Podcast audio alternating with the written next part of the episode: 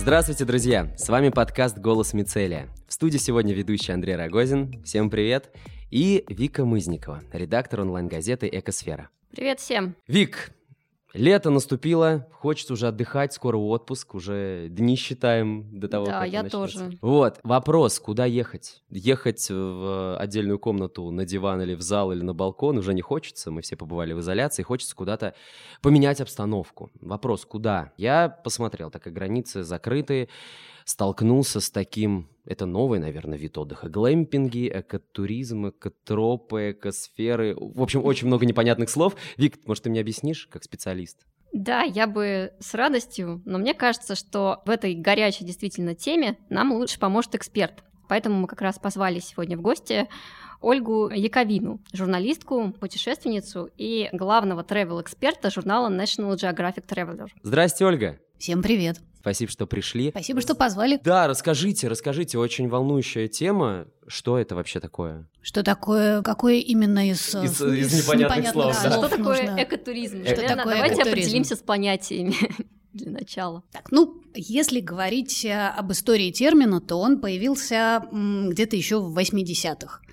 Это было такое время, когда был подъем туризма и начали в мире строить такие большие, огромные отели, такие настоящие туристические резервации, от которых люди начали потихонечку уставать, потому что, ну, в общем, ты и так живешь э, в неких каменных джунглях, а тут, в общем, все равно оказываешься опять в каких-то вот в комнатах за стеклом а, среди бетона и так далее, и людей потянуло на природу, и э, был такой мексиканский архитектор, его звали Эктор Себальос Ласкурайн, и он предложил совершенно новый вид отдыха, так, чтобы люди выезжали вот на природу, и назвал это экотуризмом, экологическим туризмом. В этот момент это получалось как бы совершенно другой подход к туризму, то есть это был некий отказ от комфорта, от достижений цивилизации и возвращение к природе, back to nature. такое. Слушай, ну вот, например, в Советском Союзе тоже там походное движение, Да. это все. Есть вообще какая-то разница? Или вот просто идешь в поход, и ты уже экотуристом Да. стал? То есть Грушинский фестиваль тоже туризм, да? В каком-то смысле, да.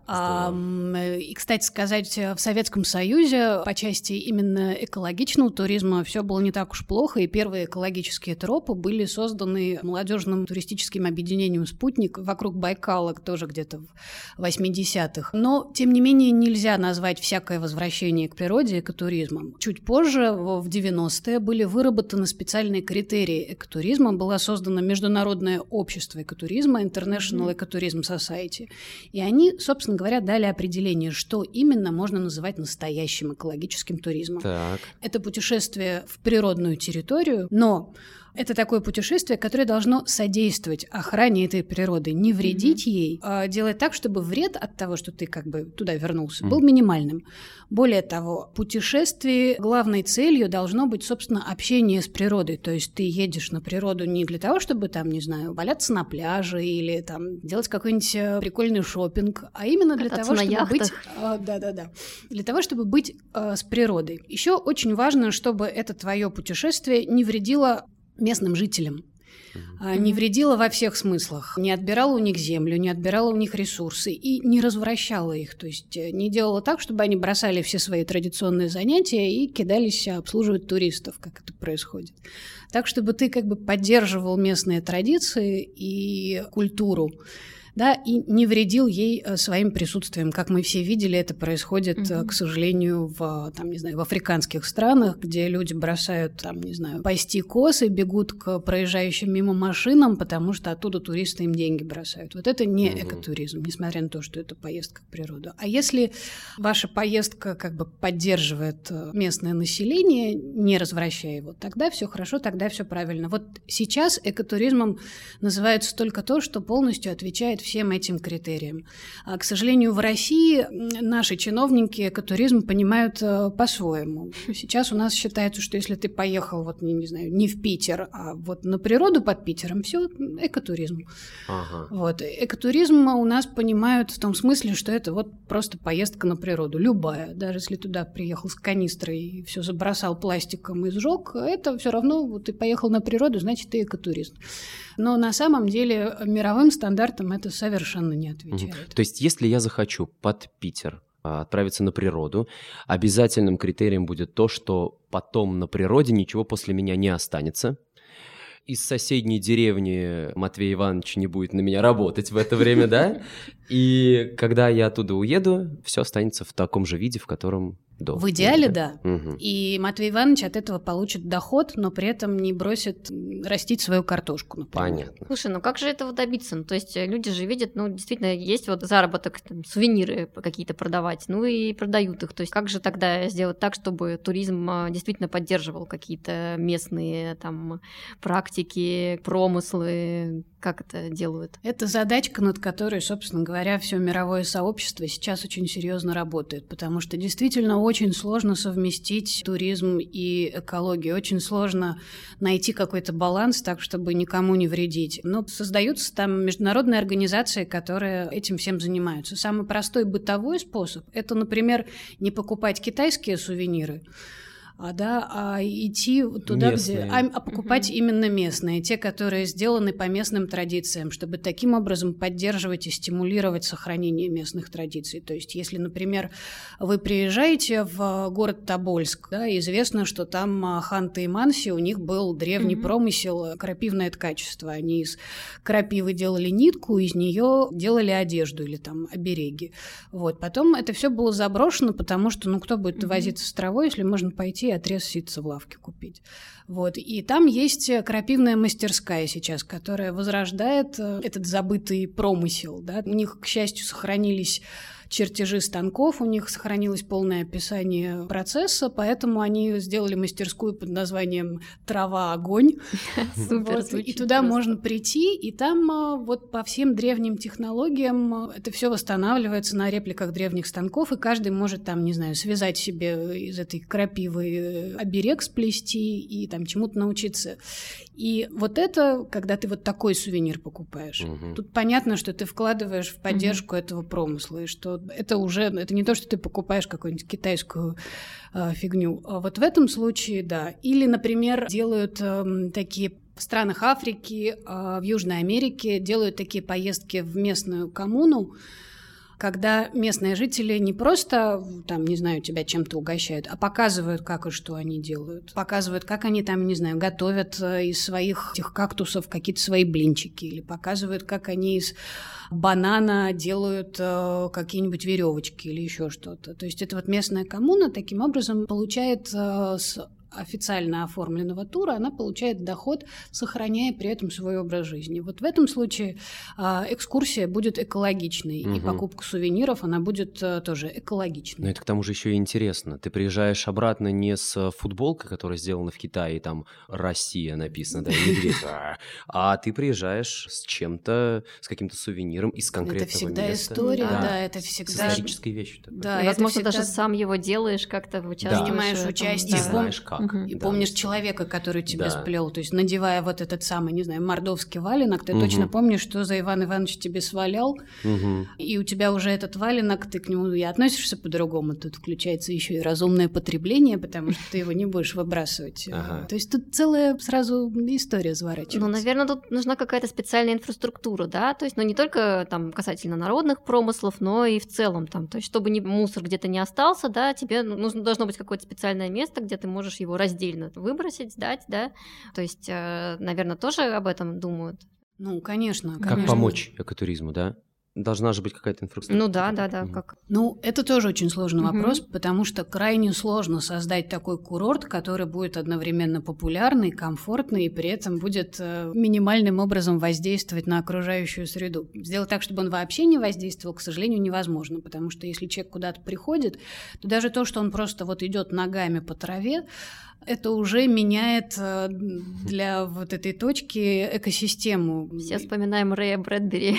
Да, да, да. И даже дело не в том, что ты раздавил бабочку, изменил будущее, а в том, что вот там, не знаю, там, где туристы ходят по тропам, земля спрессовывается, в ней меняется, например, дренаж да, то есть уже дождевая вода проходит не так, как она раньше проходила, и это вызывает заболачивание, осыпи mm-hmm. и так далее. Была серьезная проблема в Италии Чинкве-Терре, вот это очень красивое побережье с пятью деревеньками. Там было большое количество туристов, которые mm-hmm. просто гуляли по тропам mm-hmm. по берегу, и через несколько лет из-за большого наплыва туристов тропы стали просто осыпаться, потому что не выдержали такого количества ног.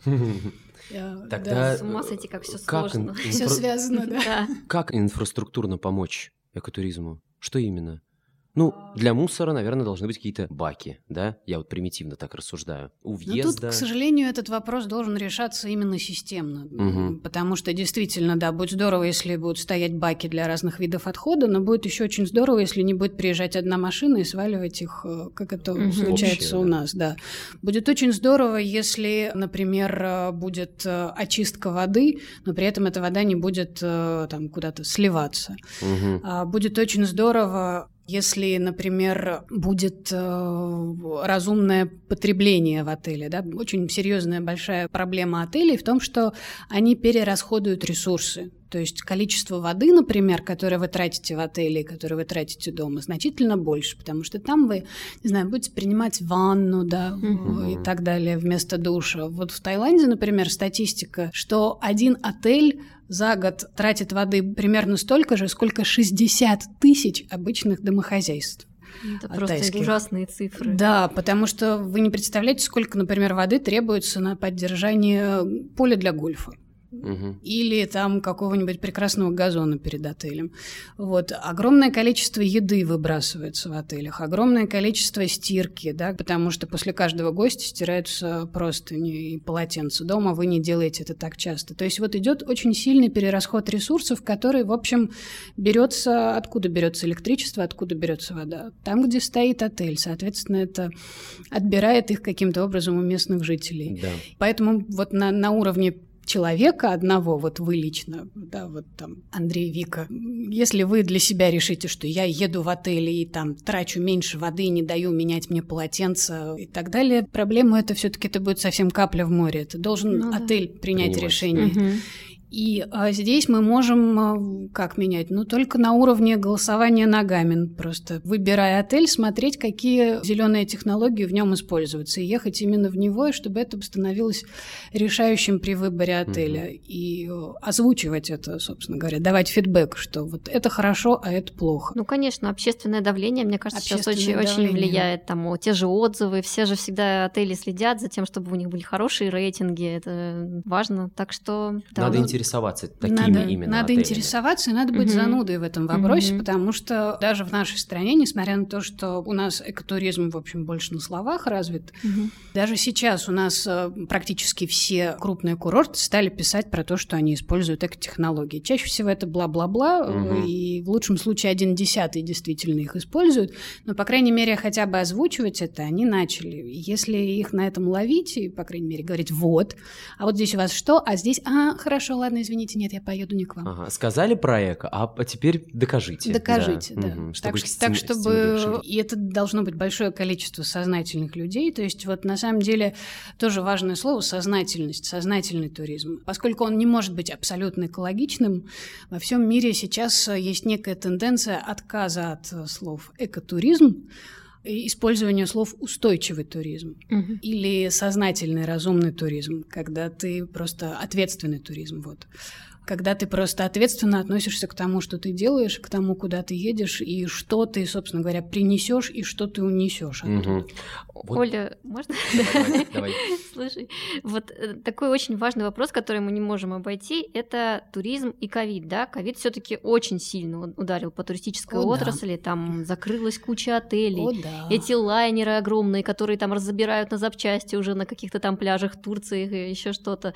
То есть, ну, может быть, это такая возможность, чтобы перейти к каким-то более экологичным мотелям? Как ты считаешь? Да, ты права совершенно. А сказать, что ковид сделал туризму плохо, это прям ничего не сказать. Ковид туризм сейчас практически уничтожил. А если год назад, когда все только начиналось, а, и все понимали, что дело пахнет жареным, Всемирный совет по туризму и путешествиям давал прогноз, что ущерб составит где-то 22 миллиарда долларов Так вот, по факту цифра вот на данный момент составила уже больше триллиарда долларов. Господи, это даже представить себе Это не невозможно сложно, себе да. представить, потому что такого спада индустрия туризма мирового не знала за всю историю своего существования. Мгм.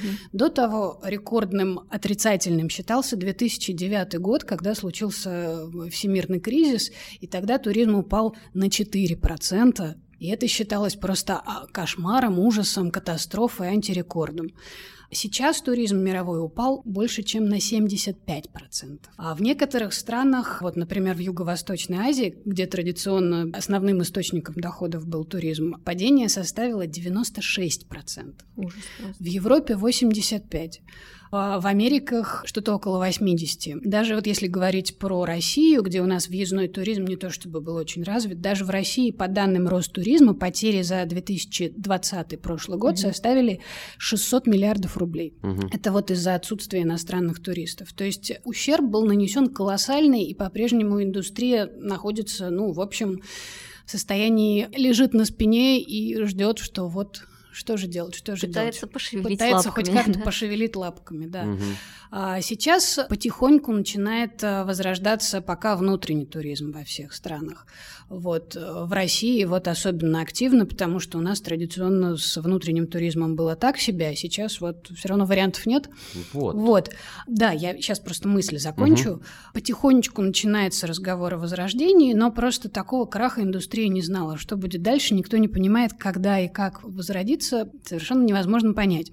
Но вот тот самый предыдущий кризис 2009 года на самом деле стимулировал развитие новых э, технологий и э, механизмов в туризме. Например, именно в 2009 году в результате кризиса, по большому счету, появились сервисы Share Economy, появился Airbnb, Мгм. появился Uber, и появилось очень много всех тех вещей, которыми сейчас пользуемся постоянно и даже не можем себе представить, что когда-то так было нельзя.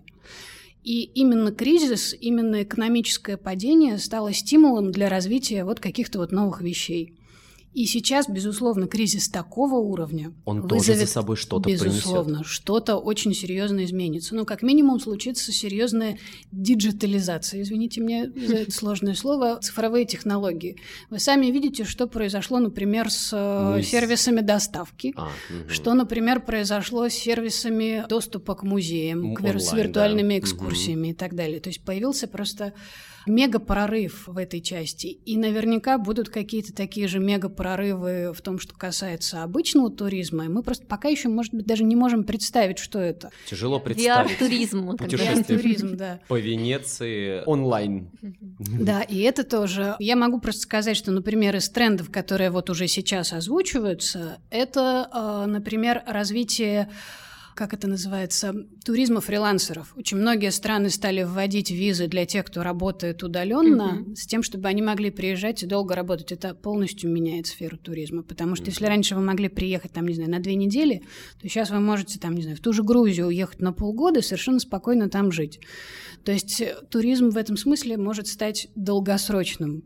И это тоже сильно меняет картину мира. Совсем иначе вы будете распоряжаться своим временем, если вы приезжаете не на две недели, а приезжаете на полгода. Ну, это и возможность, наверное, лучше узнать действительно саму местность. Да, да, да. То есть будет явно сильно больше каких-то сервисов, а, чтобы ты себя чувствовал как локал, да, как местный житель.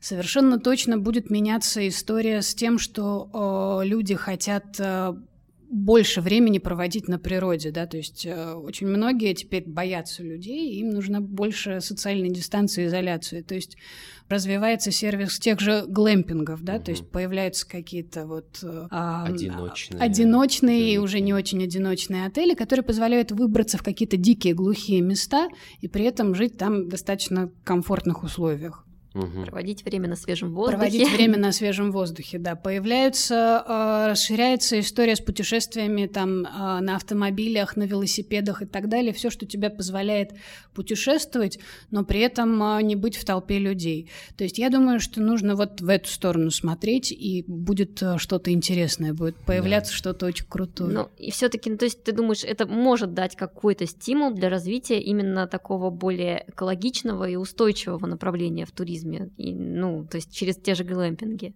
Через те же глэмпинги. Я думаю, что да. Природа в, в результате того, что мы все сидели по домам, получила очень серьезную передышку. Да? Мы все видели эти видео с пингвинами, которые mm-hmm. ходят по Йоханнесбургу, с Эверестом, который вдруг стало видно из Катманду впервые в истории. Дельфины дельфины были фейком, но, в общем, очистившиеся каналы в Венеции... Ну, ну нет, это все таки нет, но действительно каналы в Венеции выглядели значительно чище. И, э, в общем, я думаю, что всем понравилось. Всем понравилось видеть э, синее небо над головой, всем понравилось э, то, что звери там, не знаю, подходят близко к городам. И все очень серьезно задумались в мире, как бы сделать так, чтобы при возвращении обратно не порушить вот этот хрупкий баланс, который начал складываться. Как сделать так, чтобы всем было хорошо на этой планете, и не только людям. И я думаю, что да, стоит ждать какого-то прорыва, и в том числе и в экотуризме тоже. Вспоминая Рэя Брэдбери, хочется сказать, что эту бабочку не то чтобы убили, попинали сильно, но надеемся на ее возрождение с видоизмененным окрасом на крылышках. Зеленым, да. Да, с наиболее экологичным, с более подходящим для перенаселенной нашей большой земли. Пусть взлетит. Пусть взлетит. Друзья, напоминаю, вы слушаете подкаст «Голос Мицелия». Сегодня у нас в гостях Ольга Яковина. Привет, привет. Мы еще здесь, мы на связи, мы говорим с вами об экотуризме. И вот, Оль, скажи, пожалуйста, а с чего начался вообще твой интерес к экологии? Путь, ну с чего вот вдруг? Ну, когда ты путешествуешь, ты не можешь не замечать, насколько сильно присутствие человека отражается на окружающем мире. Например, я помню момент, когда у меня был круиз э, вокруг острова Новая Гвинея, и там остров разделен напополам. Одна его часть принадлежит, э, собственно, Папуа Новой Гвинеи, угу. которая находится на уровне развития, ну, примерно вот э, на уровне папуасов. И вторая часть принадлежит Индонезии, у которой уже есть там какая-то промышленность и все такое. Вот пока мы плыли по той части, которая Папуа Новая Гвинея, море было абсолютно чистым. И то утро, когда мы проснулись на стороне Индонезии, в общем, можно было не смотреть на карту, ты просто выходил на палубу и видел, что в воде плывут пластиковые пакеты.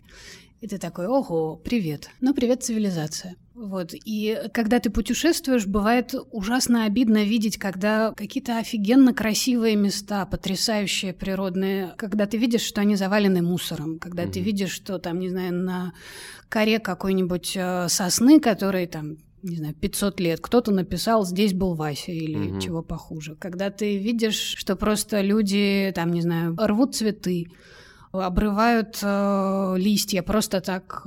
И это, в общем, больно видеть. Если у тебя есть э, какая-то эмпатия к этому миру, ты не можешь на это не обращать внимания. А когда ты начинаешь обращать внимание, ты не можешь не пытаться думать, что бы с этим сделать. И начинаешь просто смотреть, а как вопрос решают в других странах, в других городах, другие люди. И когда ты видишь, что есть решения, есть варианты, есть возможности, просто вот у нас их почему-то пока не используют, вот тут у тебя и рождается интерес. Не используют у нас так обширно, а все-таки вот в России какие лучшие места для экотуризма? Все-таки они же есть. Да, вот если... давайте их назовем, чтобы наши слушатели могли записать, да, да отметить для себя. И погуглить ну, потом. Ну, если возвращаться к понятию настоящего экотуризма, такой, который не вредит природе, я могу сказать, что вот сейчас у нас появилось в национальных парках и заповедниках большое количество действительно классных проектов экотроп и экомаршрутов, да. которые сделаны и разработаны учеными, сотрудниками парка таким образом, чтобы люди могли увидеть красоту природы, при этом не лишив эту природу ее красоты. Делаются деревянные настилы, например, как раз для того, чтобы ничего не вытаптывалось. Я-то думала, это просто для красивых фотографий, но нет, оказывается... Нет, это делается именно для того, чтобы люди не вытаптывали траву, чтобы не менялся плотность угу. почвы, ну, да, чтобы... То, что, о чем ты говорил. Да-да, все, все это то же самое. Вот. Делаются специальные маршруты для того, чтобы вы могли увидеть, там, не знаю, например, в Астраханском биосферном заповеднике сделали вообще уникальную тропу, она проложена на понтонах, то есть она вообще плавучая, так, чтобы вы могли увидеть те самые грандиозные, невероятные заросли каспийских лотосов, э, самые большие в Европе. Но при этом, э, чтобы вам не нужно было плыть к ним э, на моторной лодке, да. которая пугает птиц, да, вы можете просто по вот этой плавучей деревянной дорожке пройти, оказаться в самой середине лотосового поля, угу. вот так, чтобы это было экологично. Или делают а, сплавы, например, на байдарках, да, так, чтобы таким образом маршрут просчитывают, чтобы вы останавливались на кордонах, да, чтобы вы не, не делали стоянку, не выжигали траву, не разбивали палатку, не а, мешали там каким-то зверям и птицам, mm-hmm. а чтобы вас там ждали везде на каких-то кордонах, так, чтобы, в общем, ваше появление было незаметно максимально для природы. Вот. И очень многие сейчас заповедники и парки такие проекты придумывают. И вот когда вы туда приезжаете и вот э, такой тур берете, он будет по-настоящему экологичным, он будет по-настоящему правильным. Кроме того, все доходы пойдут на развитие, на поддержание парка. И более того, даже можно поехать волонтером в парк, это будет вот просто супер экологичный туризм, то есть вы не просто не будете вредить природе, вы будете помогать. И это часто а чем бывает... вообще занимаются волонтеры в парках? Что там? Ну, в зависимости угу. от парка, а они можно могут... ли это рассматривать как отдых? Ну да. Это, есть... по-моему, вообще отличный отдых, потому что чаще всего такие туры либо вообще бесплатные, там, вы оплачиваете только дорогу, угу. и за, там, вас кормят и так далее. Вы можете увидеть жизнь парка изнутри, так как ни один турист не увидит. А вы можете найти каких-то классных людей, потому что явно какой-то придурок не поедет бесплатно строить угу. дорожки в парке и делать э, действительно какие-то полезные дела. У всех парков разные запросы. Кому-то нужно убрать мусор, кому-то нужно построить вот ту самую экодорожку, кому-то нужно птиц пересчитать, потому что вот они прилетают и не справляются ученые. Кому-то нужно вот там на Курской косе, например, нужно укреплять авандюну. Курская коса — это такая тонкая-тонкая полоска песка. Кажется, в этом в ЮНЕСКо тоже да, памятник. Да, да, и, да. она исчезает сейчас, насколько я помню.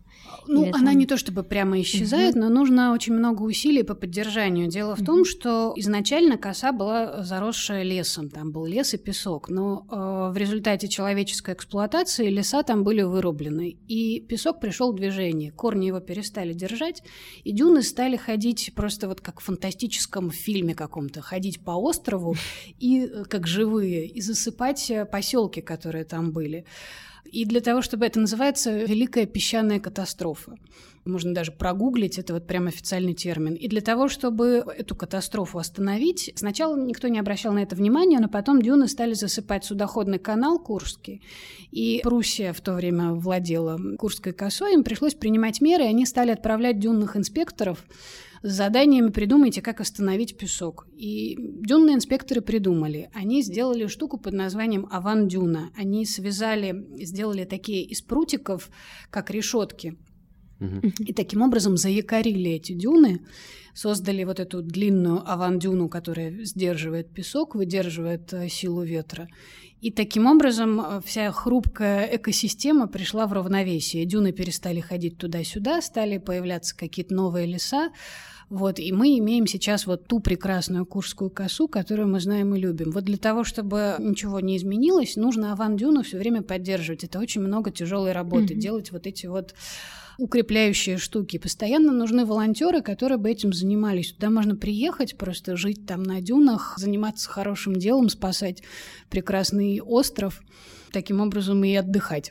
Слушай, ты так рассказываешь, как будто бы у тебя был какой-то опыт работы волонтером а, в парке. Это так или это просто... А, к сожалению, нет. У меня немножко другая работа. Я занимаюсь журналистикой, и, в общем, я просто езжу и про это узнаю, mm-hmm. и много рассказываю. Это просто меня, правда, очень вдохновляет. Я бы поехала, на самом mm-hmm. деле, очень сложно совместить с моим графиком, потому что все время есть какие-то еще предложения, все время есть какие-то еще идеи. Но я об этом думаю, на самом деле. Я очень хотела бы съездить mm-hmm. в какой-то парк и немножечко поволонтерить, потому что это не то чтобы какой-то адский труд, но это возможность увидеть процессы все изнутри. Mm. Вот для журналиста это вообще бесценно. Да, Мне кажется, ты э, делаешь вклад в экологию своим способом, и он достаточно своим ощутим. Своим способом. На самом деле можно и волонтерить и даже и удаленно, потому что всем национальным паркам, например, нужно поддерживать свои сайты, Угу. А для этого нужно много людей там делать, отвечать на письма, делать разработку, угу. делать переводы статей, в общем, текстов. Если руками далее. работать не можешь, то и твои знания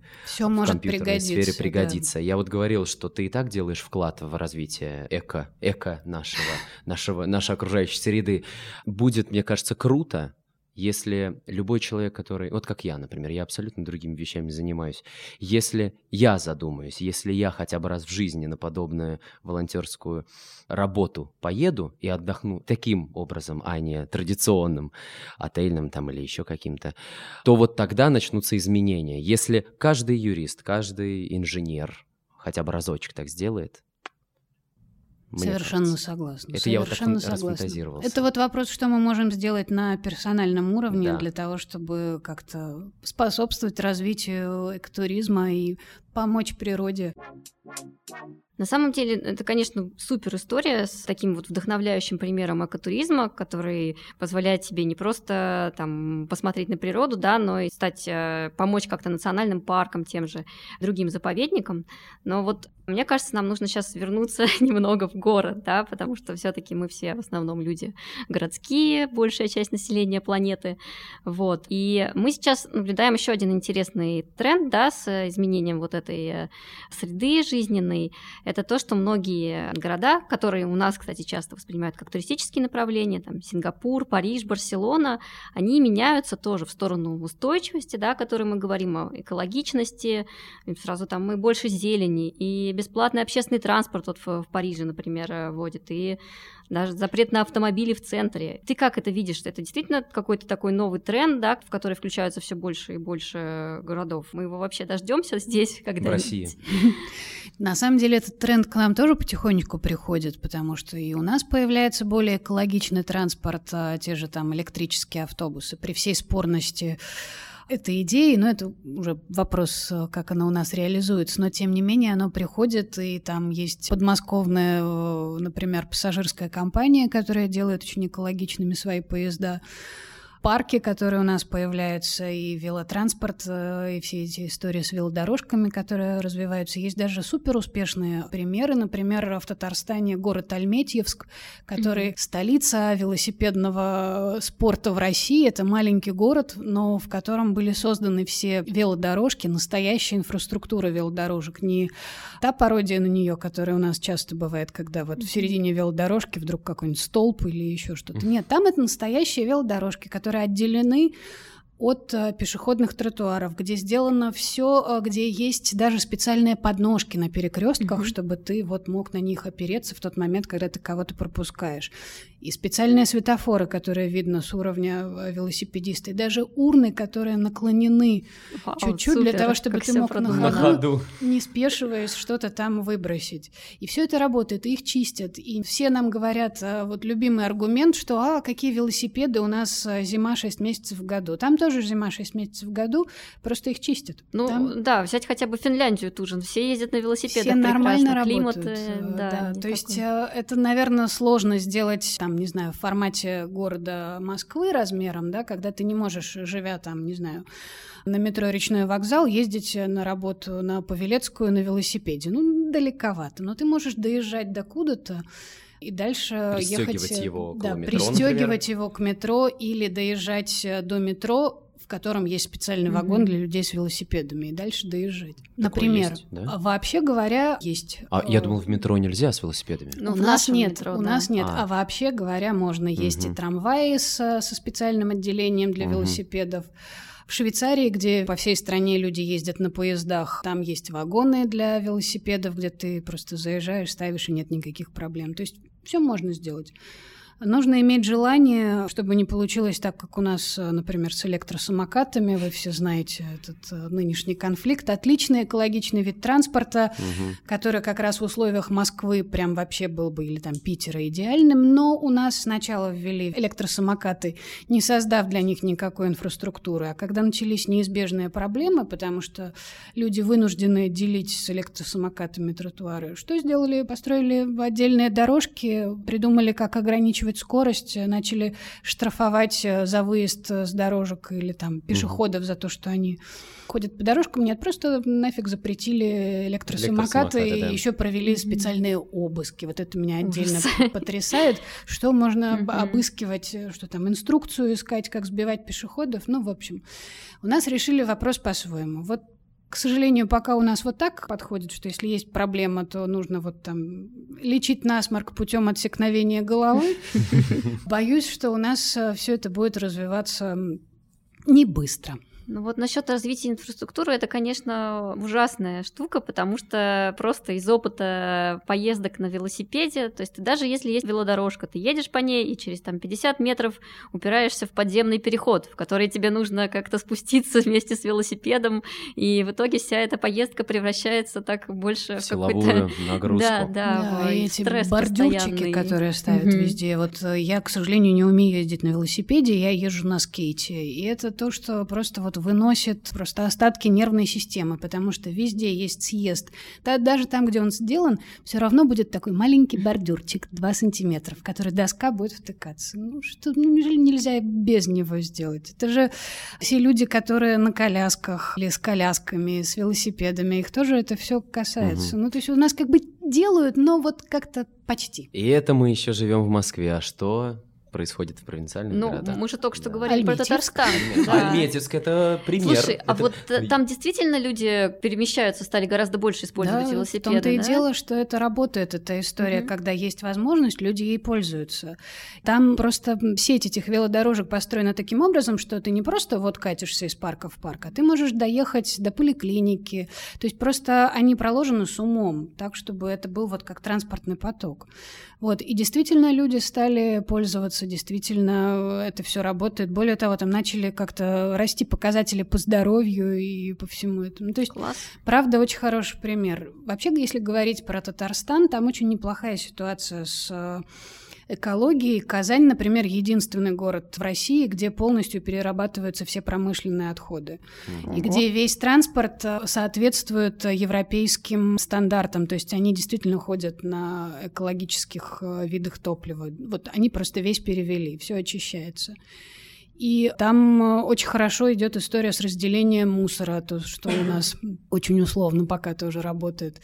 То есть там, где администрация действительно работает над проблемой, а не над отчетами о том, что они поработали над проблемой, там действительно все меняется. Ну вот ты говоришь про Казань. Я не зря заговорил про провинциальный город. Я сам из Ульяновска. Это 3-4, там, 5 часов езды на машине от Казани. Казань сейчас обидится на провинциальный город. Вообще-то это столица Татарстана. Столица Республики Татарстан, да. Но как? Это не, ста- не, не Москва, не Петербург, это, это, конечно, да. Вот за это вас москвичей да. ненавидят. А, я не москвич, я как раз про свой родной город хотел сказать, Ульяновск. У нас, я не знал про Казань, я был там, там очень красиво, но катаясь на велосипеде по своему родному городу, я чувствую себя горным велосипедистом. Вы вот говорите про маленькие бордюрчики в Москве, да, да, но в Ульяновске и того нет.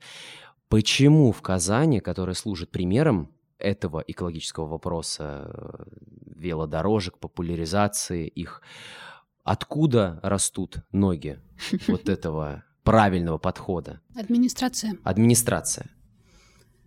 Ну, то есть вот э, близко, у нас на бумаге все, все да. везде работает. По угу. факту далеко не везде. Просто где-то люди, как я уже говорила, больше интересуются отчетами, а где-то они действительно хотят э, что-то изменить, чтобы память о них осталась вот такая хорошая, да, чтобы остались какие-то изменения, угу. чтобы они не просто домик себе новый построили в каком-нибудь хорошем месте в результате своей карьеры, но и в городе что-то изменилось к лучшему.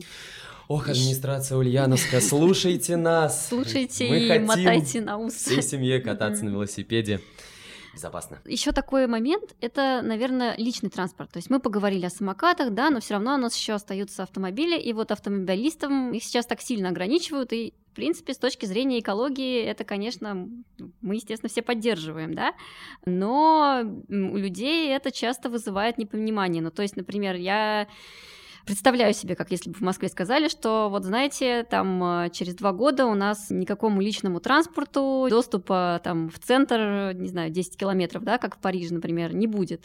То есть э, как вот такие непопулярные меры, хотя вроде бы необходимые, да, получается вводить? Вот мне, мне этот вопрос, честно, волнует. Ну, тут, опять же, проблема в системности подхода. У нас сначала что-то запрещают, а потом начинают бороться с последствиями. То есть было бы классно, чтобы перед перед тем, как э, запретить въезд личного транспорта в город, наладили работу общественного транспорта, чтобы действительно тебе не нужно было ждать автобуса, чтобы ты мог в любую точку легко добраться этим самым общественным транспортом, чтобы в час пик в метро тебе не нужно было входить с тараном, чтобы да, стоять на ушах у кого-нибудь. Стоять на ушах, особенно сейчас, вот когда история с э, ковидом, да, в mm-hmm. мысль о том, чтобы, не знаю, в 8 утра спуститься в метро, мне не приходит в голову. Я скорее возьму такси, потому что я не готова сейчас ехать в плотной толпе, пусть даже это будет очень экологично, э, но вот нет. Опять же, пробка, стоять в пробке на своем э, личном транспорте или стоять в пробке, э, будучи сдавленным со всех сторон в автобусе или в маршрутке, это две большие разницы. Mm. Если у общественного транспорта будут выделены полосы движения, на которых никто больше не будет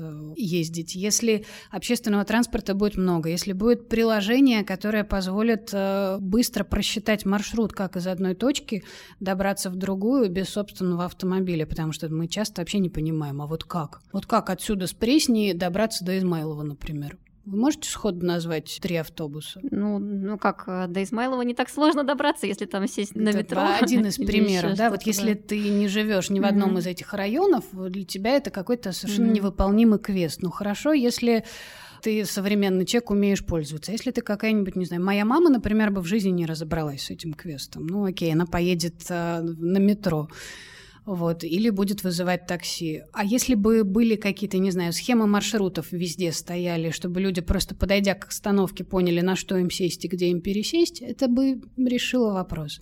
И вот сначала вот это все построить, а потом уже запрещать на своих машинах ехать в центр. Тогда все будет работать, и тогда люди не будут возмущаться. Угу. А у нас все делают, к сожалению, наоборот. наоборот да. Сначала запрещают, а потом начинают как-то вот выкручиваться из сложившейся сложной ситуации. Да, это, конечно, серьезный вопрос. Но мы все время говорим сейчас о транспорте, но ведь э, не только транспортом да, занимаются при создании устойчивых городов. Вот, э, пожалуйста, и биофильный дизайн, про который ты для нас писала, какие-то даже, не знаю, просто устойчивые методы строительства, mm-hmm. это тоже mm-hmm. все развивается. Вот хотелось бы об этом немножко поговорить. Что же у нас теперь все вот эти как бы небоскребы, да, с которыми мы тут рядом находимся, или человеники так называемые, они что, у нас все-таки уйдут в прошлое? Это будет только страшный кошмар такой конца 20-го, начала 21 ну, века? это скорее уже не ко мне вопрос, а к урбанистам. У меня все-таки немножко другая специализация. Я только могу сказать, что даже город, в котором котором стоят небоскребы, э, вполне может быть экологичным. И тот же Сингапур — это прекрасный пример, потому что они в какой-то момент э, решили, что они будут дальше развиваться в концепции город-сад. И они действительно построили город-сад, при том, что это целая страна, которая умещается на одном острове, у них места не то чтобы очень много, они не могут обойтись без небоскребов, но тем не менее те здания, которые они строят, они совершенно по-другому уже устроены, да, они с большим количеством каких-то внутренних садов, они со всякими разными зелеными технологиями, они сделаны так, что люди внутри живут не как в каменных джунглях, а просто как э, в, ну, в зеленом мире, который просто вот не горизонтальный, как мы привыкли, а вертикальный. И это работает.